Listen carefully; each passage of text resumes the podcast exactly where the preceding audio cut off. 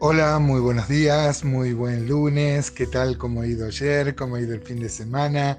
Yo sé, y muchos lunes eh, lo recordamos, que muchos de los oyentes de estos audios no se congregan habitualmente en las iglesias y aprovechamos en muchos lunes eh, a recordarles pastoralmente, fraternalmente, con mucho amor, eh, lo importante de la congregación, ¿no? Hoy vamos a comenzar el capítulo 2 de Filipenses, esta carta que habla del gozo, la segunda carta que estamos viendo de las, de las cartas de la prisión, del primer encarcelamiento del apóstol Pablo en Roma, por ahí por el año 63. Y vieron que los capítulos y los versículos tienen una gran ventaja, ¿no?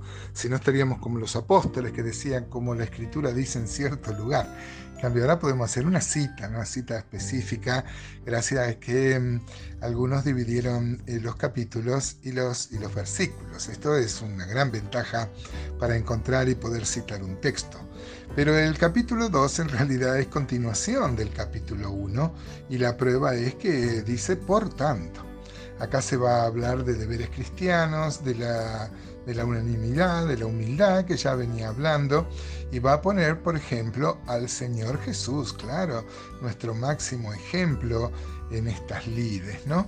Eh, eh, el apóstol Pablo va eh, a, continuar con el tema no puede haber orgullo en, en, el cristiano, porque todo lo que tenemos es por gracia, amados hermanos. La humildad debería ser y mm, la característica de nuestras vidas.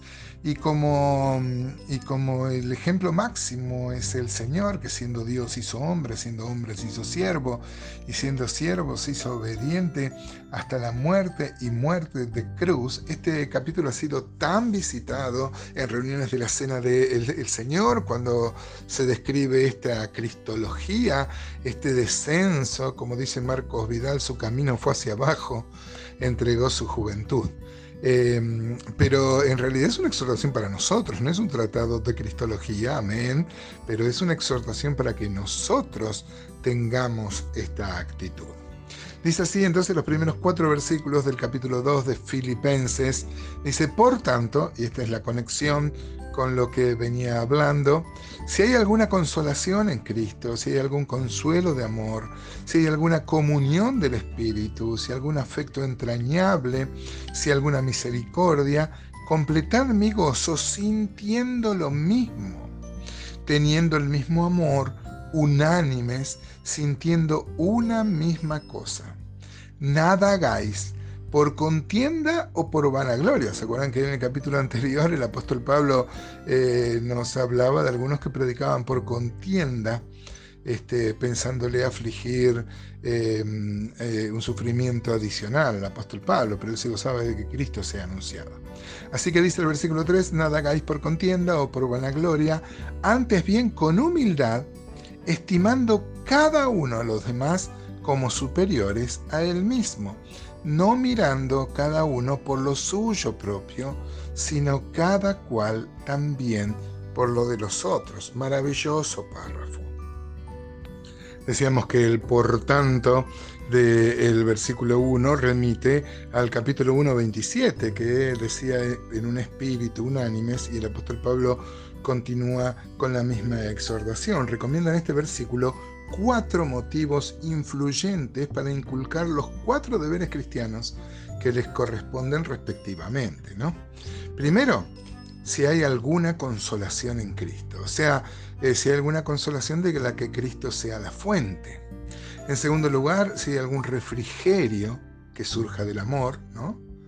En tercer lugar, si hay alguna comunión compañerismo cristiano que resulte de la participación conjunta del Espíritu. Recuerden, ya lo habíamos visto cuando vimos Efesios, este, y, también, por ejemplo, en las cartas de, a los Corintios, el apóstol Pablo habla mucho de la comunión del Espíritu. En Efesios habíamos dicho una vez que era como el ejemplo de la, de la argamasa que unen esos pisos que no encajan unos con otros, pero el Espíritu Santo hace la comunión.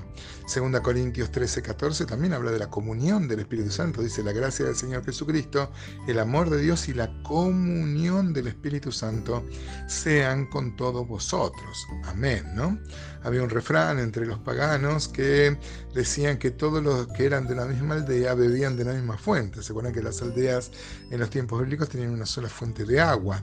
Y bueno, y nosotros con más razón, hermanos, tenemos, hemos, eh, eh, estamos bebiendo de un mismo espíritu. Por ejemplo, 1 Corintios 12:13 dice, porque por un solo espíritu fuimos todos bautizados en un cuerpo, sean judíos o griegos, sean esclavos libres, y a todos se nos dio a beber de un mismo espíritu. Claro que sí. Y en cuarto lugar, si hay algunas entrañas, tiernas emociones y misericordias, compasiones. El apóstol Pablo usa imágenes muy vivas hablando de, las emociones que están en las entrañas. ¿eh? Esto es complemento de la comunión del, eh, eh, del Espíritu. Eh, así que estas cuatro cosas van a llegar al versículo 2 que dice completan mi gozo. O sea, se dan estas cosas teniendo el mismo amor, unánimes, sintiendo una misma cosa. Ya hemos hablado, amados hermanos, de la obligatoriedad de que el creyente este, tenga amor. El creyente no tiene derecho a no amar. Tiene que amar al enemigo, amar al mundo, cuanto más amar a los hermanos. Claro que sí, hermanos. 1 Corintios 1.9 dice, fiel es Dios por el cual fuiste llamados a la comunión con su Hijo Jesucristo, nuestro Señor. El apóstol Pablo habla de sentir lo mismo, y yo lo voy a decir en el versículo 5, mañana lo vamos a ver específicamente, este, eh, tener los mismos sentimientos que tuvo Cristo. Por eso dice el 3, nada hagáis por contienda o por vanagloria antes bien con humildad, estimando cada uno de los demás como superiores a él mismo. Lamentablemente tenemos que decir con un pesar en el corazón, amados hermanos, que no siempre esto se cumple y a veces hay muchas luchas internas, hay luchas por el poder también adentro de la iglesia como decía Foucault, ¿no? Foucault sacó el tema del poder de lo político para relacionarlo con la familia, con la iglesia, con las instituciones, ¿no? Y vemos muchas veces esta puja por el poder que contraría específicamente el ejemplo del Señor y mandamiento explícito del apóstol Pablo. ¿no? En Efesios ya lo habíamos visto, 4.1 decía, yo pues preso en el Señor os ruego que andéis como es digno de la vocación con que fuiste llamados, con toda humildad y mansedumbre, soportándoos con paciencia los unos a los otros, en amor solícitos en guardar la unidad del Espíritu en el vínculo de la paz. Y también lo vamos a ver cuando veamos Colosenses, ¿no? dice, vestidos pues como escogido de Dios, 3.12 santos y amados, de entrañable misericordia, de benignidad, de humildad, de mansedumbre, de paciencia, soportándoos unos a otros y perdonándoos unos a otros si alguno tuviera queja contra otro de la manera que Cristo os perdonó, así también hacedlo vosotros. Y no mirando cada uno por lo suyo propio, termina el 4, ¿no? En el, en el griego está en plural, dicen las, las, las cosas suyas, no lo suyo, ¿no?